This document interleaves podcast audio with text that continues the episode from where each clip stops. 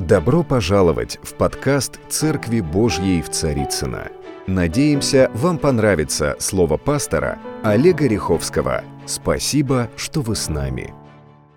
Я молился, думал, размышлял то слово, которое Господь э, хотел бы, чтобы ну, я поделился с Божьим народом, с вами. И последние вот несколько, наверное, месяцев, э, не знаю, как вы, я пребываю в том, что э, Господь каждый день что-то делает для нас. И нам не всегда понятно, что Он делает, нам не всегда ясно и понятна Его логика. Но я хочу сегодня говорить об обновлении нашего ума. У нас недавно была встреча э, лидеров э, домашних групп. Здесь есть лидеры домашних групп? Поднимите руки. Раз, два, три, четыре. А где лидеры домашних групп? У меня вопрос. Где они все? А где вообще Ксения? Пастор Ксения. Она в Израиле. Ксения. Уже домой надо, обратно. Обратно домой. Где, где лидеры все? И с греческого обновление ума переводится как метаноя. Что такое метаноя? Метаноя — это изменение ума, это перемена мысли — это э, переосмысливание чего-то. То есть, когда Господь берет твой разум и говорит, я хочу вложить нечто новое, то, что ты, может быть, знал, но по-новому. Хочу показать тебе другую сущность, хочу показать, показать тебе другую сторону, то, чего ты всегда знал, то, чего ты всегда понимал. Но у Бога есть свое понимание, и Он обновляет наш разум. И, конечно, это слово, конечно, я адресую прежде всего себе. Ну, вы здесь просто так сегодня собрались, э, или не просто так, я не знаю. Но я верю, что вот это доброе зернышко, оно будет сегодня посеяно в добрую почву. Поэтому постарайтесь, просто впитайте в себя это слово. Оно немножко непростое, но я постараюсь его разложить и донести так, чтобы оно было понятным каждому. Если у вас есть Библия, откройте вместе со мной послание к римлянам, 12 глава, с 1 по 2 стихи. Я буду читать с самого начала. Итак, умоляю вас, братья, я всегда добавляю, и сестры, не надо никогда про сестер забывать, братья и сестры, милосердием Божиим, и дальше написано, представьте тела ваши в жертву святую, живую, благоугодную Богу. Для чего? Для разумного, разумного, здесь стоит слово разумного служения вашего и не сообразуйтесь, дальше написано, с веком сим, но преобразуйтесь, что? Обновлением ума вашего, чтобы вам познавать, что есть воля благая, угодная и совершенная. Послание к Римлянам, 12 глава, 1, 2 стихи. Мы много раз слышали это слово. Кто уже не первый раз читает это место писать? Кто понимает, о чем оно говорит? Что такое разум? Разум — это поле битвы. Каждый раз, когда ты сталкиваешься с какой-то ситуацией, ты начинаешь думать, ты начинаешь размышлять, и внутри тебя начинается битва. Ты начинаешь сражаться, ты начинаешь э, взвешивать все за и против, ты начинаешь обсуждать, обдумывать это. И в чем суть проблемы? Я понимаю, что, и вы, надеюсь, понимаете, что мы ничего, друзья, не можем делать без Бога. И проблема многих христиан заключается в том, что мы научились ничего не делать с Ним. Очень часто, когда Бог нам что-то говорит, мы почему-то не хотим это делать. Потому что мы привыкаем к каким-то вещам, для нас что-то становится нормой, и мы не хотим меняться, мы не хотим преображать свой разум потому что есть некая твердыня, которая застолбилась. И, может быть, эта твердыня, она была актуальна какое-то время назад, она была актуальна 10 лет назад, но сегодня она не работает. Почему? Потому что Бог уже все поменял, Бог уже все изменил. Мы научились делать без Него очень многие вещи. И научи, научились а, с Ним ничего не делать. Послание Деяния апостолов в 10 главе 38 стихе написано, как Бог Духом Святым и силою помазал Иисуса из Назарета, и Он ходил благодаря, э, э, благотворя, и написано, что Он исцелял всех, и дальше написано, обладаемых дьяволом. Почему? Потому что Бог был с ним. У меня вопрос. Есть в зале люди, которые исцеляют людей Божьей силой, есть те, которые изгоняют дьявола. Есть, Галина Михайловна. Это просто почтение. Я знаю, на самом деле здесь есть несколько людей, которые действительно изгоняют дьявола. Они почему-то не поднимают руки, они, не знаю, стесняются. Называется экзорцизм, да? Когда мы с помощью Бога молимся, как написано, сей род изгоняется постом и молитвой. У меня были случаи, когда мы с братьями молились за людей, которые были одержимыми различными демонами, бесами. Я хочу вам сказать, это не для каждого человека. Ты должен быть действительно иметь определенную силу для того, чтобы это делать. Но Писание говорит, что когда Господь с нами, мы можем делать эти вещи. Он дает нам на это силу. И когда Бог с тобой, чудеса, друзья, они становятся реальностью. Когда Бог с тобой, чудеса становятся реальностью. Потому что никто не может устоять перед Ним. Никто не может устоять перед Богом. Поэтому Он и дал нам эту силу, чтобы мы пользовались этой силой. И основное мое послание сегодня, чтобы вы вспомнили о том, что у тебя есть эта сила. Скажи, у меня есть эта сила. Скажи, Господь, и я хочу ее использовать. Не все сказали, да? Скажи, я хочу ее использовать. Знаете, что самое простое для Бога сделать? Просто вот, не знаю, молитву помолиться, чтобы голова исцелилась. Это самое вообще, вот, вот начните практиковаться с головы. Просто вот пройдитесь по залу и скажите, у тебя голова болит? У тебя голова, давай я за тебя помолюсь. Прямо сейчас. Во имя Иисуса Христа. Всякая боль, всякие спазмы, там, сосуды, чтобы пришел кислород. Во имя Иисуса. Голова прошла. Во имя Иисуса. Аминь. Начните это делать. Прямо после служения. Сразу не убегайте. Найдите. Человек, у которого болит голова, он, он примерно вот так выглядит. Примерно вот так. Такой чуть-чуть. Такой. Все, сразу прям подходите, только разрешение спросите. Всегда надо разрешение спрашивать. Можно за тебя помолиться? Обновленный разум, друзья, это процесс. Это процесс. Это не то, что произошло, когда вот в определенный момент мы пришли к Господу, и в этот момент Он начал с нами работу под названием изменение нашего ума, изменение нашего разума, метаноя. Это движение, это путь длиною в жизнь это будет происходить до конца нашей жизни. Он будет обновлять твой разум. Знаете, дьявол, он не боится Библии. И он не боится той Библии, которая у нас в телефоне. Он не боится той Библии, которая э, печатном виде, да? Но знаете, чего он боится? Он боится, когда э, вот эти зернышки из этой Библии начинают прорастать из нашей внутренности.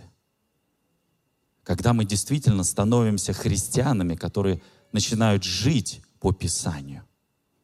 Не просто провозглашать эти прекрасные, замечательные места Писания и особенно говорить их кому-то. Знаете, мне больше всего не нравится, когда э, мне там присылают какие-то вещи, вот э, когда христиане особенно и начинают, знаешь, вот бить тебя Писанием. Ну, зачем ты меня бьешь Писанием? Никогда не бейте, друзья, друг друга Писанием. Никогда не делайте этого. Можно обличать, можно говорить какие-то вещи, но никогда не бейте. Это не нужно. Это не нужно делать. И он испытывает, он допускает определенные трудности в нашу жизнь для того, чтобы Писание, которое мы с вами читаем, оно могло работать, оно могло начать двигаться. И вот как, как вот этот росточек, как появление новой жизни просто распространится вокруг тебя через то, что ты окунаешься в Божье Слово. Послание к Ефесянам 6 главе написано о духовном оружии и как оно защищает жизнь верующего, то есть жизнь нас с вами, христиан. Давайте прочитаем. Наконец, братья мои, опять братья, да что ж такое-то? Наконец, братья мои и сестры, укрепитесь Господом и могуществом силы Его. Дальше написано, облекитесь. Здесь написано во что? Во всеоружие Божие.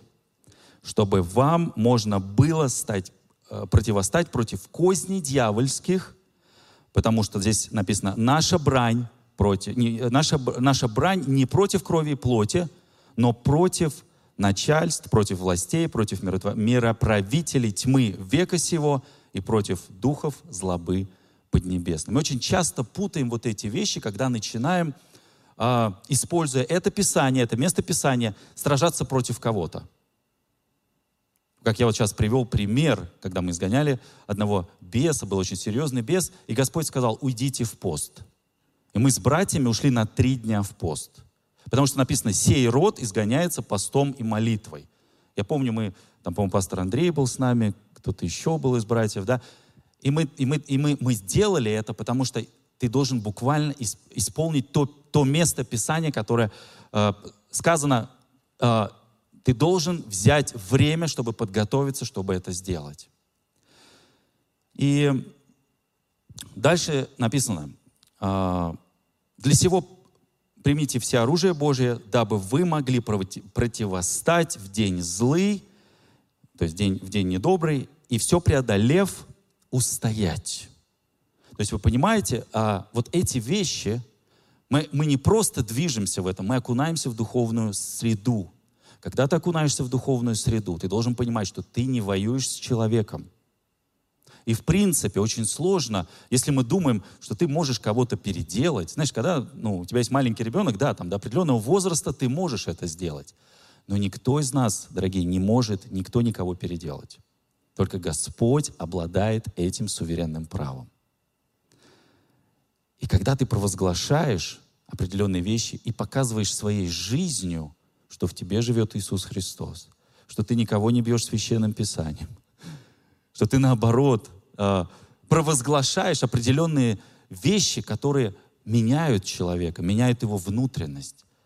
То есть Христос, все, что Он делал, Он брал вот эти зернышки, вот это слово, и просто сеял в человека. И жизнью своей показывал. И дальше написано, «Итак, встаньте, припоясав чресла ваши истинную, и облекитесь, дальше написано, в броню праведности». Есть такое слово «праведность». А паче всего возьмите, возьмите щит веры, которым а, а, вы сможете угасить все раскаленные стрелы лукава. И чуть дальше я иду. И шлем спасения возьмите. И дальше написано, и меч духовный, который есть Слово Божье. Смотрите, не про физический меч, не про святым кулаком по грешной голове, как мы обычно любим иногда, святым кулаком по грешной голове кого-то объяснить, наказать. Но речь идет о духовном мече, который есть Слово Божье. Вот давайте представим, вот солдат э, держит меч, чтобы остановить вот эту огненную стрелу, которая в него летит, которая летит для того, чтобы поразить его. Смотрите, наша вера, она поглощает незаконные мысли э, и вот незаконные различные предложения, то, что предлагает нам враг. Наша вера защищает нас от этого.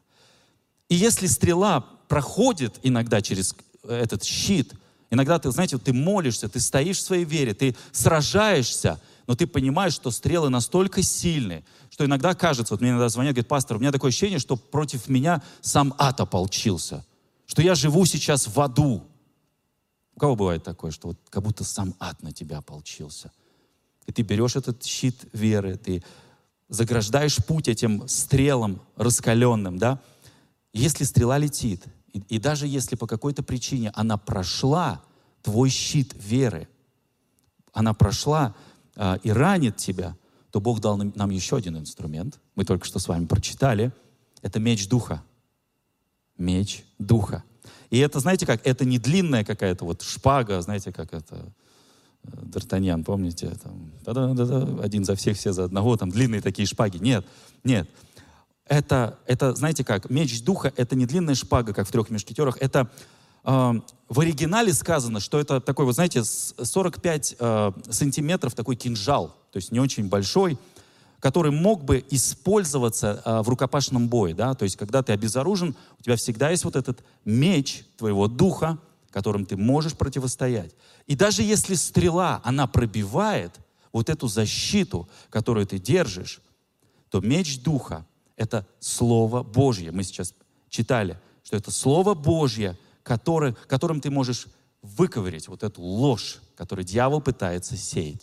И, к сожалению, вот этой лжи дьявол сейчас настолько в своей ярости возненавидел церковь, возненавидел Божьих людей. Он делает все, чтобы атаковать нас со всех сторон, чтобы бить нас в наших семьях, с нашими близкими, на наших работах, на каких-то бизнесах, которые мы делаем. То есть он продолжает нас бить, атаковать. И это процесс, который не скончаем. Но у нас есть меч, который мы можем выковырить всю эту ложь. И как понять, что это именно ложь? Как различать, что это ложь, которая пришла, это, это не Божья, это ложь, которая пришла от дьявола. И особенно в ту ложь, которую мы верим.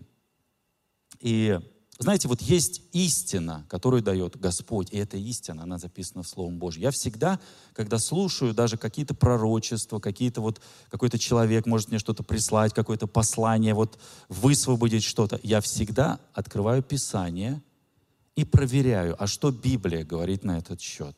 Если то, что противоречит вот этим словам вот этого человека в Священном Писании, и если оно, знаете, как соединяется, аллилуйя, я принимаю это. Истина, друзья, это не просто э, ежедневное чтение священного писания. Кто читает ежедневно священное писание? Кто кушает каждый день? Аминь. Истину, э, ее нужно запоминать.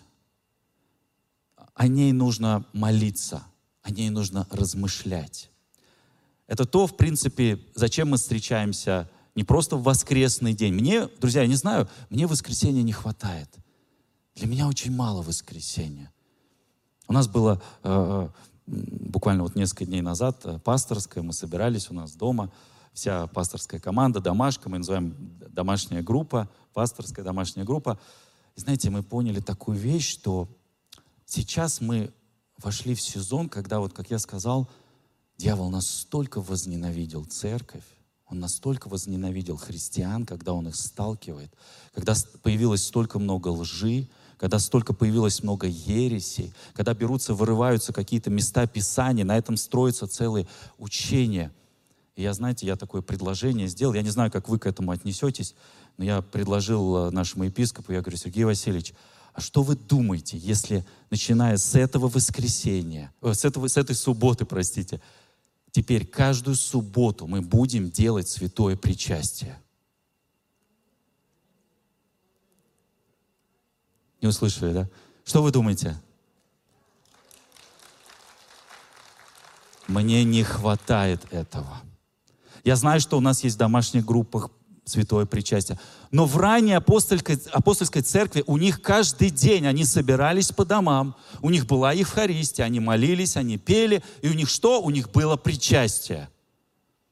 Поэтому, друзья, со следующей субботы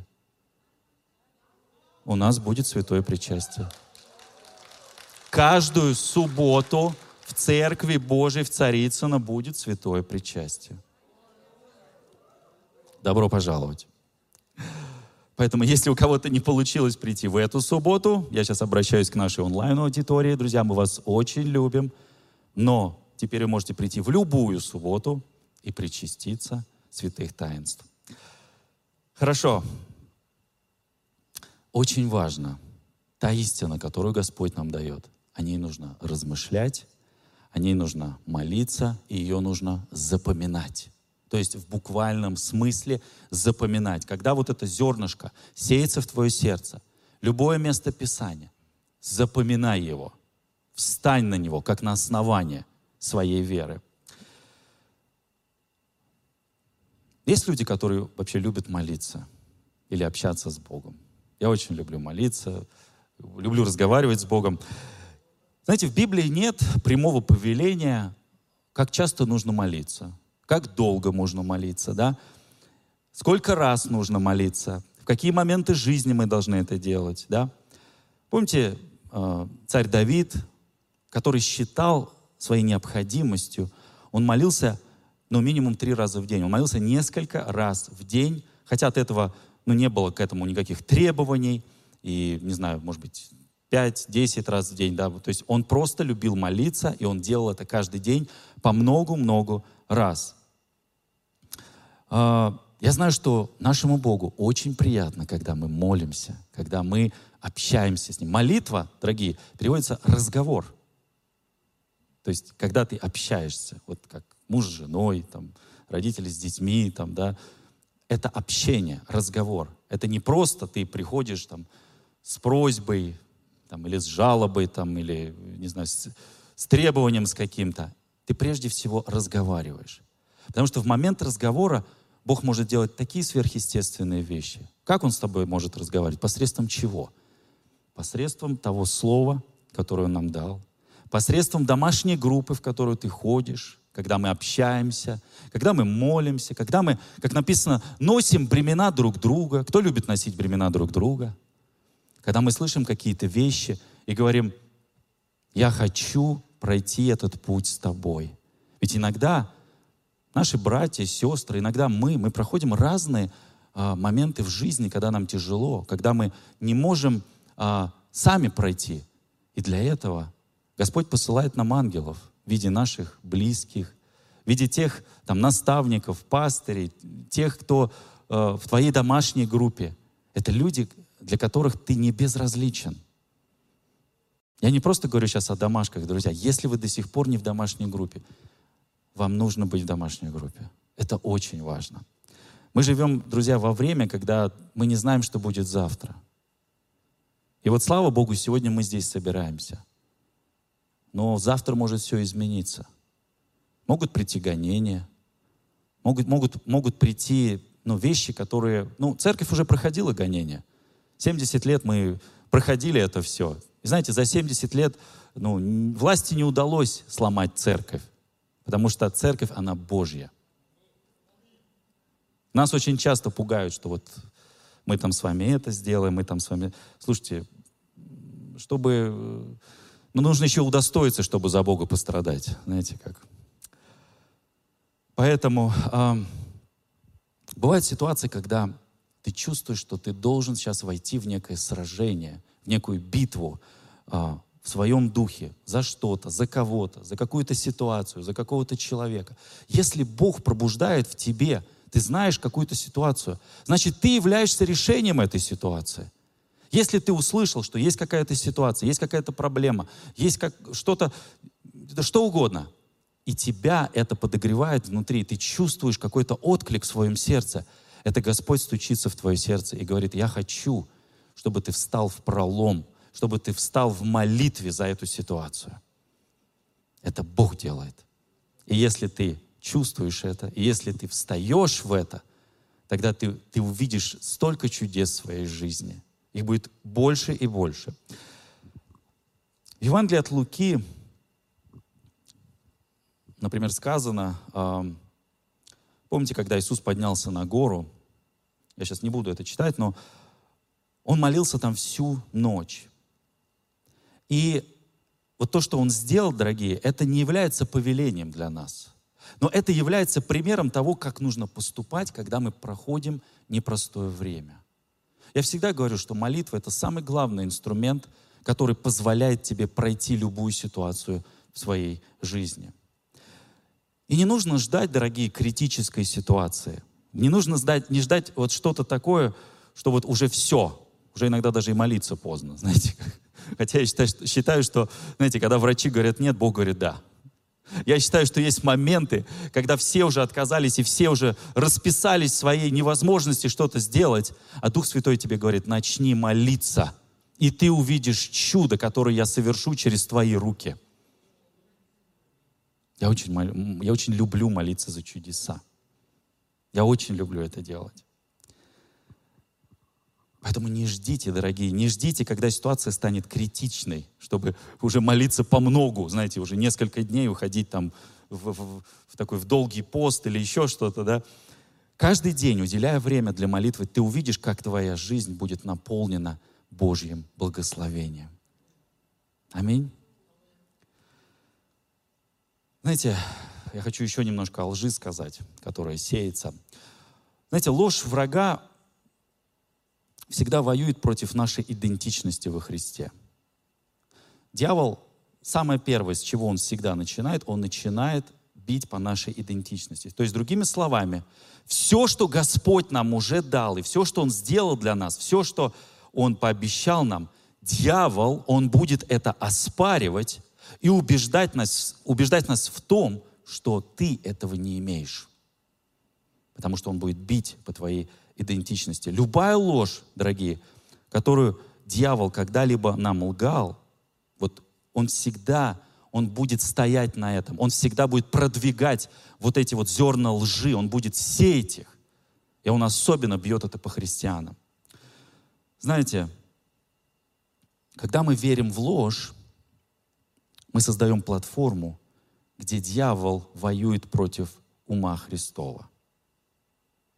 Когда ты веришь в ложь, ты создаешь фундамент, на котором дьяволу будет очень комфортно. Поэтому в Библии написано, облекитесь во всеоружие Божье, чтобы вам можно было противостать, написано, против козней дьявольских. Когда вы верите в ложь, дорогие, вы наделяете лжеца силой. Когда вы верите в ложь, вы наделяете лжеца силой. Дьявол никогда не сможет победить Бога. Мы это знаем. Он давно уже проиграл. У пастора была проповедь на эту тему, о том, что все, что дьявол сейчас делает, он пытается по максимуму утащить за собой большее количество людей. Потому что он уже проиграл. Знаете, вот как раненый, раненое животное, не знаю, раненый волк, это страшно. Он понимает, что он умирает, он понимает, что все, конец. И он по максимуму будет стараться укусить кого-то, там, задушить кого-то, ранить кого-то. Вот это то, что делает дьявол. Проходя различные сезоны нашей жизни, Господь продолжает обновлять твой разум. И то, как мы мыслим, влияет на результат, который Бог желает в нас. То, как мы мыслим с вами. Бог сеет вот это зернышко, и Он хочет, чтобы вот результат вот этого измененного разума, он влиял на все твое окружение, он влиял на твою жизнь. А, много лжи, конечно, сеется через всякие различные религиозные ну, традиции. Я не против традиций, я уже много раз об этом говорил. Есть замечательные, хорошие, добрые традиции. Но есть традиции, которые они не имеют э, к священному писанию, в принципе, вообще никакого. Это личный опыт какого-то человека, иногда даже хорошего, заслуженного служителя. Но знаете как, есть традиции, когда мы о чем-то соглашаемся. Вот смотрите, например, мы сейчас с вами вводим традицию – которая, а, а, скажем так, а, меняет немножко ход движения нашего богослужения. Теперь каждую субботу у нас будет святое причастие. Видите, мы вводим новую традицию. Смотрите, это добрая традиция или недобрая традиция? Я думаю, что это добрая традиция. Ну, слава Богу. Ну, почему-то не все, кстати, сказали добрая традиция. Все-таки добрая или нет? Добрая. Так, друзья, вы не устали еще, нет? А где э, Алла Аркадьевна? Где великий клавишник? Алла Аркадьевна, пройдите за инструмент.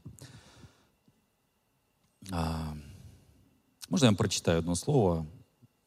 Марка 7, с, первой, с первого стиха. Я буду 9 стихов читать. Однажды собрались они вокруг Него, то есть вокруг Иисуса Христа, фарисеи и некоторые учителя закона Иерусалима. И они обратили внимание, что некоторые ученики Иисуса принимали пищу ритуально нечистыми. То есть немытыми руками. Кто любит кушать немытыми руками? Не знаю, я всегда, дети мои, когда я говорю, так, ты руки мыл? Пап, да ладно, что там, все то же самое, одни и те же микробы. Вот. Они, смотрите, принимали пищу ритуально нечистыми. Я теперь знаю, что я буду говорить. Ты ритуально нечист. Мой дядя вернулся. Слава Богу. Я знал, что все будет хорошо. А, немытыми руками. Давайте вернемся к немытым рукам. Дальше. Читаем дальше.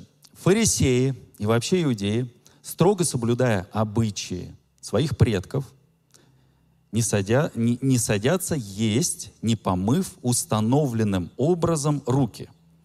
Они не едят ничего, написано, принесенного с рынка. Ну, мы едим с рынка. Ну, давайте дальше почитаем.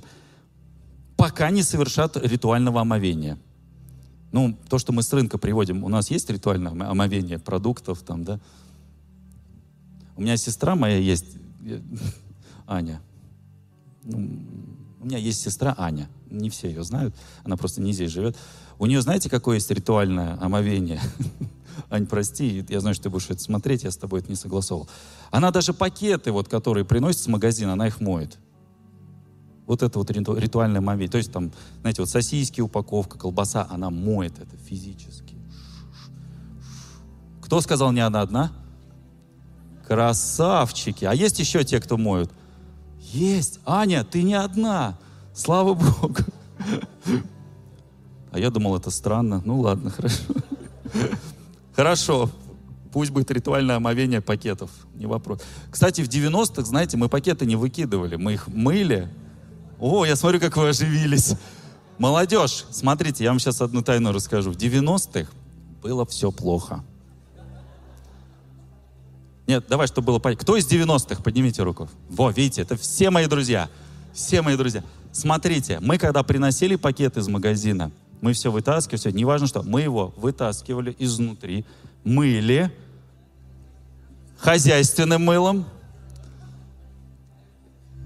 да, и потом на прищепочку мы вешали этот пакетик, чтобы чего? Чтобы он высох. Ну ладно, кто сказал жесть? Кто сказал? Кто такой жесть? Да, вот такие мы страны. Мы поэтому выжили. А, ладно, давайте дальше про ритуальное омовение. Колготки зашивали? Кто сказал колготки зашивали? Мне мама зашивала колготки. А где моя мама вообще? Вон моя мама.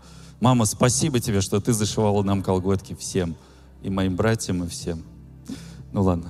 Все. Давайте по слову. Не Анатольевна, по слову. Ими соблюда... соблюдается также и множество других установлений, как, например, о мытье чаш, кувшинов и медной посуды. Ну, слушайте, у нас все то же самое. Мы все делаем все то же самое. Поэтому фарисеи, учителя закона спросили Иисуса. И вот теперь здесь начинается. Вот, вот, вот оно, нач, начало. Почему они едят нечистыми руками, то есть твои ученики? Почему они едят? Почему? Мне очень часто э, говорят, почему? Где Илья Силаков? Почему он в кепке стоит на сцене? Где он? Где, Где Илюша? Я не знаю. Илья Александрович. Ну ладно, окей. Почему они едят нечистыми руками? Иисус ответил им. Иисус, как всегда, он по красоте. Он всегда четенько. Он говорит, прав был Исаия, когда пророчествовал о вас лицемерах. Этот народ чтит меня губами, но сердца их далеки от меня. Они поклоняются мне впустую, и их э, учение состоит из человеческих предписаний. Оставив Божью заповедь, вы соблюдаете человеческие предания, вы ловко умеете подменять заповедь Божью вашими собственными традициями. Знаете, какая здесь была главная проблема-то с ритуальным омовением? Да не вопрос. Я же тоже говорю своим детям, иди помой руки или ноги, или еще что-то. Помойся, сходи. Не важно, что ты говоришь, а важно, как ты говоришь. Если ты вкладываешь в эту большую любовь и говоришь, помой, пожалуйста, ручки. То есть ты не говоришь это с обличением, ты не говоришь это с тем, чтобы обидеть человека, а ты говоришь это с большой любовью. Иногда я даже позволяю мне мыть руки. Потом у них там на рту появляются какие-нибудь... Вот я благодарен даже, знаете, вот Бог все оборачивает во благо. Как нас научил коронавирус мыть руки, а? У нас это вошло в привычку. Знаете, вот если ты 21 день что-то начинаешь делать, например, просто избавиться. Я знал одного человека, он говорит, пастор, вы же столько молились, столько... Я не могу бросить курить. Вот не могу бросить. Я говорю, давай, 21 день. Стой, вот просто скажи себе, я не курю. И просто стой на этом. Просто вот встань на это твердо. И через 21 день ты бросишь это. Что, так можно было? Да. Проходит 21 день. Он мне звонит и говорит, а я не курю больше. Знаете, я в своей жизни видел несколько примеров, когда действительно Бог вот раз, и все, и человек перестает курить. Но в большинстве случаев, если ты хочешь в, в, в, взрастить в себе какой-то новый навык, на это требуется время. Знаете почему? Мы так устроены. Ну, Бог нас так сотворил. Когда ты что-то начинаешь делать, не знаю, научиться на клавишах играть. Вот Алла Аркадьевна, она просто огонь. Это супер человек. Супер клавишник. Кстати, А у меня есть история про тебя, прости, я не, не, не спросил у тебя разрешения. Несколько лет назад она очень много молилась о том, что у нее очень много даров. Вообще, кто знает Аллу? Ну, если не знаете, подойдите после служения, познакомьтесь. И она очень просила Господа. Она, знаете, вот у нее было такое ощущение, что вот она тот человек, который... У нее есть дар. И она очень хотела, говорит, я хочу истолковывать сны. Она молилась об этом, когда начала практиковаться. Все правильно сейчас? Она обучилась. Сейчас, когда люди подходят ко мне и говорят, пастор, вот видел сон в руку, знаете, видел сон, не знаю, что делать. Я говорю, вот, у нее есть дар, подойдите к ней.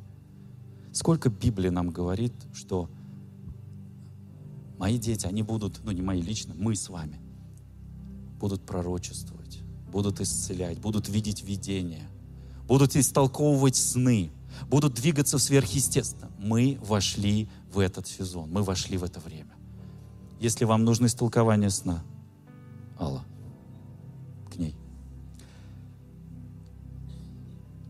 Я уже подхожу к концу, у меня немножко времени осталось. Поэтому есть хорошие, добрые традиции.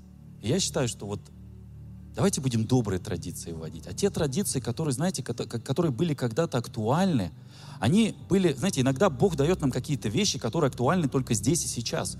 Они не будут работать уже потом, завтра, через год, да, они могут сработать только сейчас. Как иногда, знаете, есть предназначение для каждого из нас, чтобы только в определенный момент жизни подойти к какому-то человеку и что-то ему сказать. Все, ты был для этого рожден. Подойти к царю и сказать, высвободить ему это слово. Вот так действует Господь. И если ты думаешь, что ты просто так пришел на эту землю, ты не просто так пришел. Ты пришел для чего-то.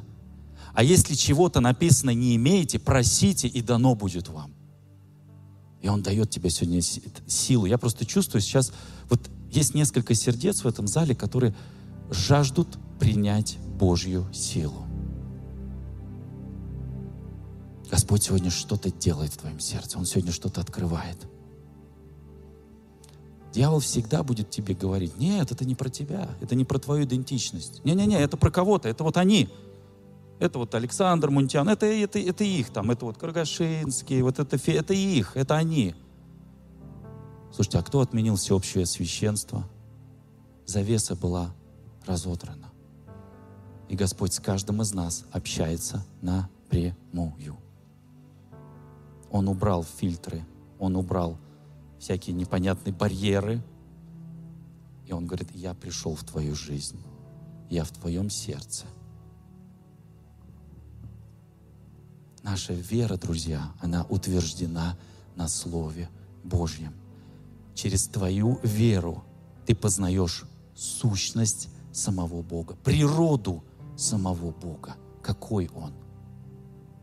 Поэтому любая ложь направлена на то, чтобы ослабить твою веру в Иисусе Христе, ослабить нашу самооценку, наше предназначение, наше призвание – и, к сожалению, Бог даже, э, дьявол даже использует близких нам людей, которые вместо того, чтобы помогать нам говорить, я верю, что это ты, я верю, что у тебя все получится, я верю, что у тебя есть дар.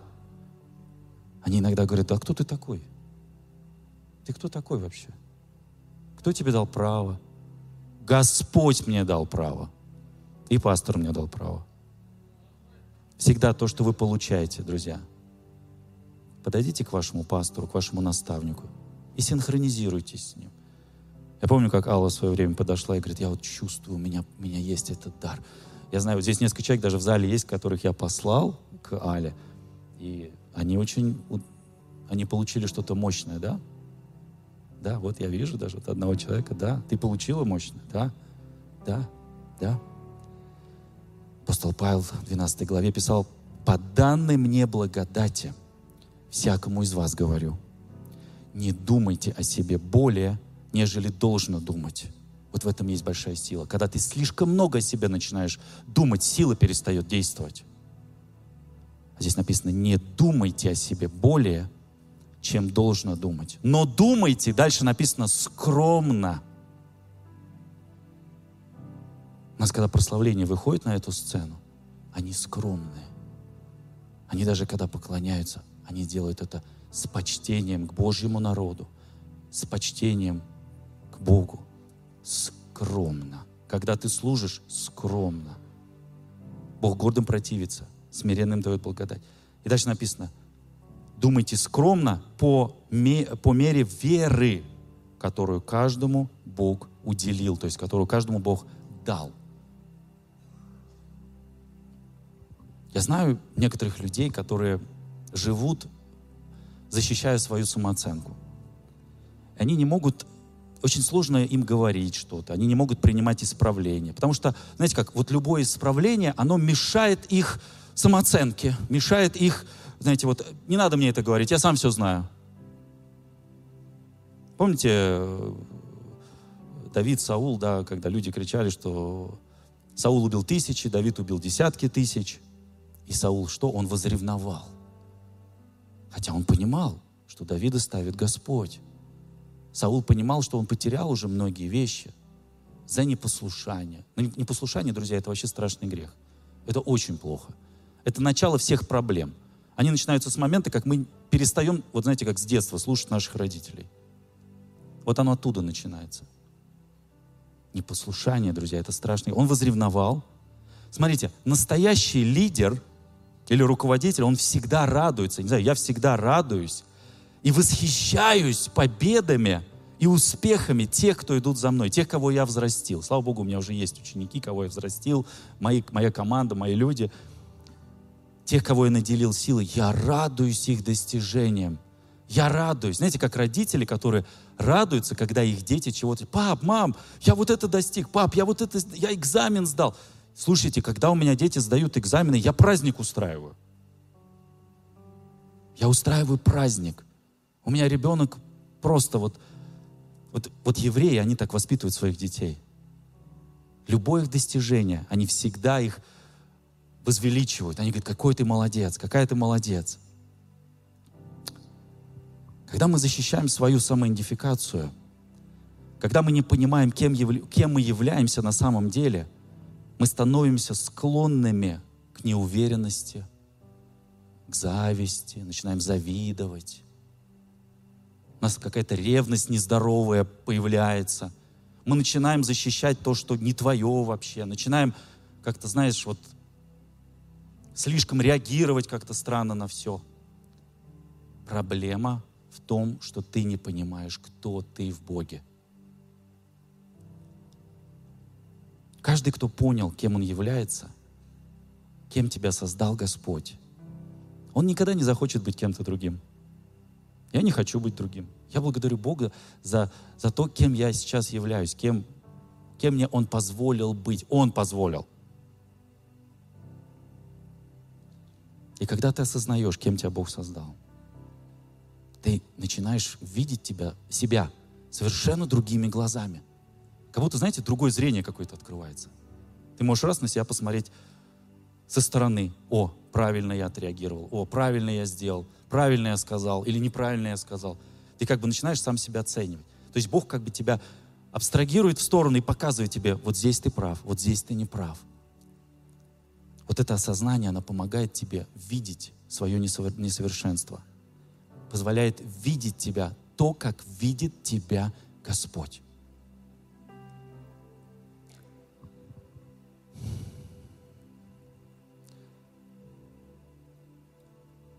Был такой Майкл Джордан, известный баскетболист, не знаю, кто-то увлекается баскетболом. Он однажды сказал, я промахнулся 9 тысяч раз за свою э, карьеру. Я проиграл почти 300 игр. игр. 26 раз мне был дан решающий бросок, и я промахнулся.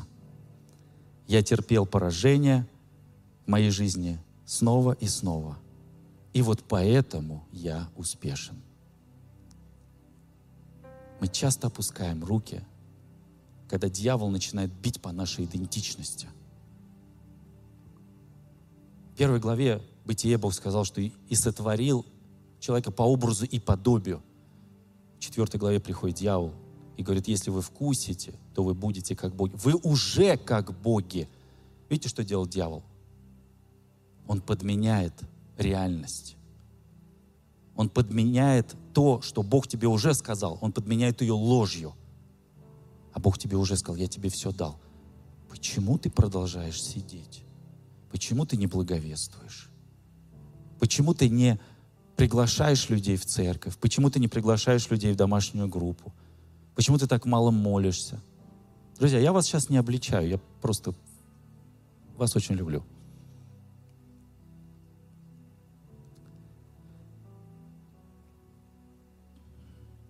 Сам Иисус, Он был искушаем дьяволом, когда был в пустыне, 40 дней Он постился. И дьявол-то, помните, начинал. Если ты Сын Божий, ты что, не знаешь, что я Сын Божий?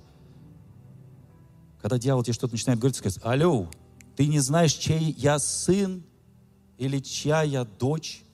Дьявол, ты ничего не перепутал. Ты не туда пришел, ты не к тем пришел. Поэтому давай, развернулся и туда куда-нибудь, под горочку. А то, что Господь, когда формирует нас, Он продолжает нас. Я в прошлый раз, когда проповедовал о виноградаре, Господь продолжает нас обрезать, чтобы сделать нас сильнее, чтобы мы приносили плоды. Он убирает всю шелуху, Он убирает все ненужное.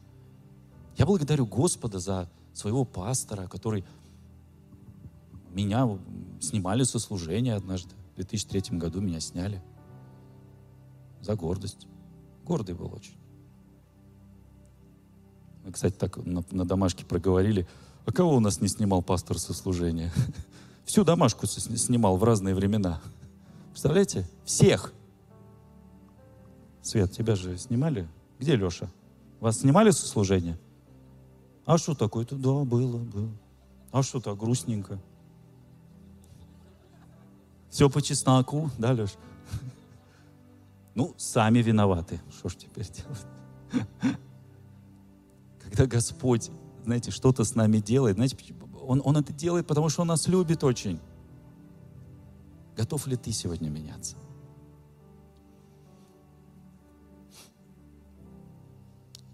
Ой, я уже совсем вышел из времени. Даже половину не сказал. Меня есть одно свидетельство очень сильное.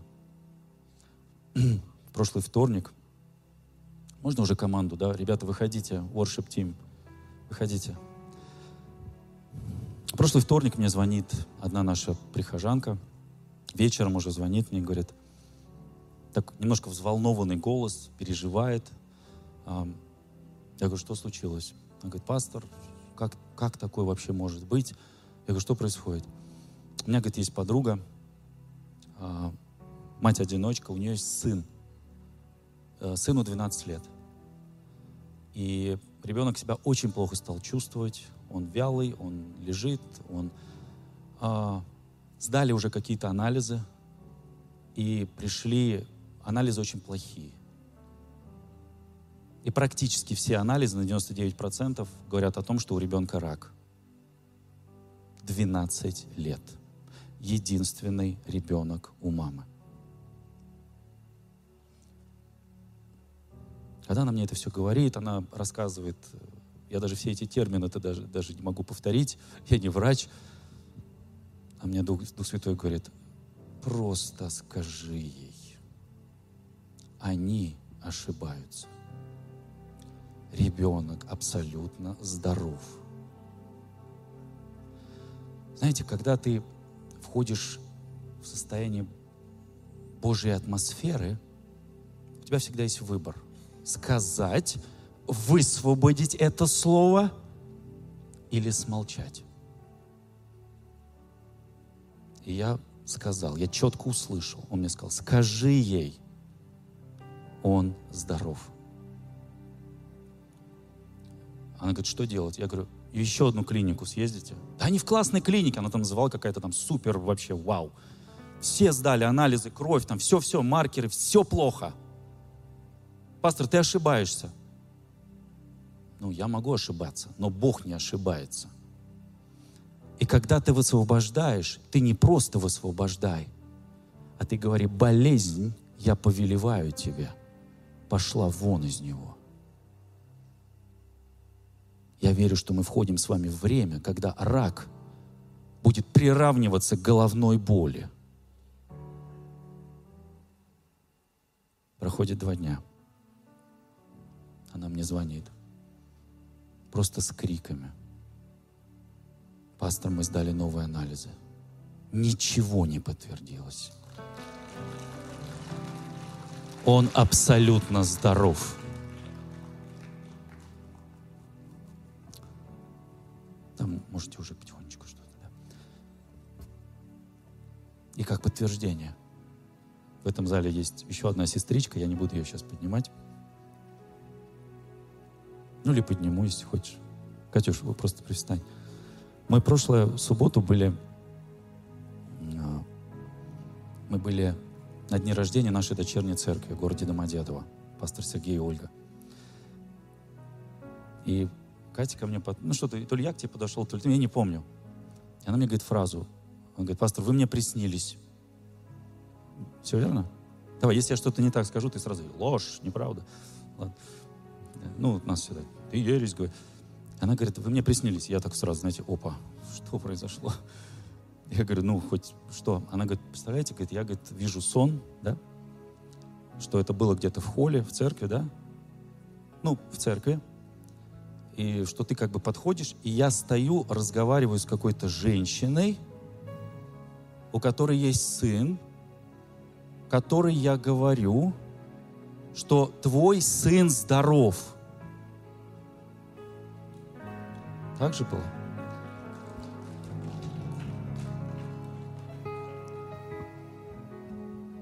Подумайте сейчас вот о том человеке, который сейчас болеет. Просто провозгласите внутри в своем сердце. Скажи, болезнь я повелеваю тебя во имя Иисуса Христа. Он здоров. Она здорова. У кого-то это родители. Я прям слышу, у кого-то что-то мама, мама болеет. У кого-то ребенок болеет сильно. Сделайте это действие. Бог хочет через ваши руки что-то начать делать. Во имя Иисуса Христа. Две тысячи лет назад Иисус Христос, когда уходя, Он оставил нам утешителя, Духа Святого. И я хочу тебе сегодня сказать, Давайте сейчас станем на наши ноги и просто вот помолимся и почтим Духа Святого. Он сейчас на этом месте. Я хочу буквально несколько минут перед причастием. Иисус сказал, это утешитель, который будет утешать вас, когда вам будет тяжело. И мы с вами сосуды. Знаете, вот то, что внутри нас – если там присутствует нечистая живая вода, то есть Слово Божье, а если там присутствует ложь, если там присутствуют какие-то примеси, если там присутствует какая-то грязь, которую мы где-то нахватались, где-то словили, Он не будет действовать через нас. Сегодня Дух Святой очищает твой сосуд. как фильтр, который убирает все эти примеси, всю эту грязь, которая копилась. Он сегодня хочет излить на тебя, просто влить твой сосуд чистую, живую воду, живой елей.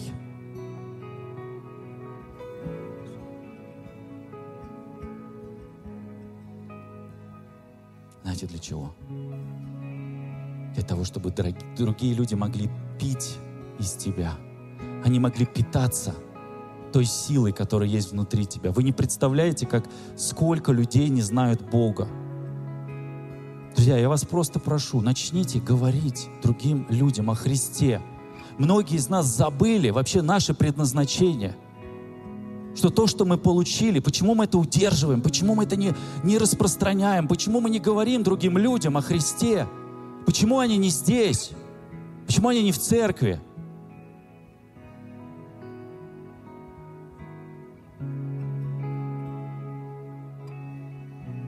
И пока Дух Святой не вычистит твой сосуд, Он закончит тот момент, когда ты будешь абсолютно чистым. Дорогие друзья, спасибо, что были с нами. И до встречи на следующей неделе на подкасте «Церкви Божьей в Царицына.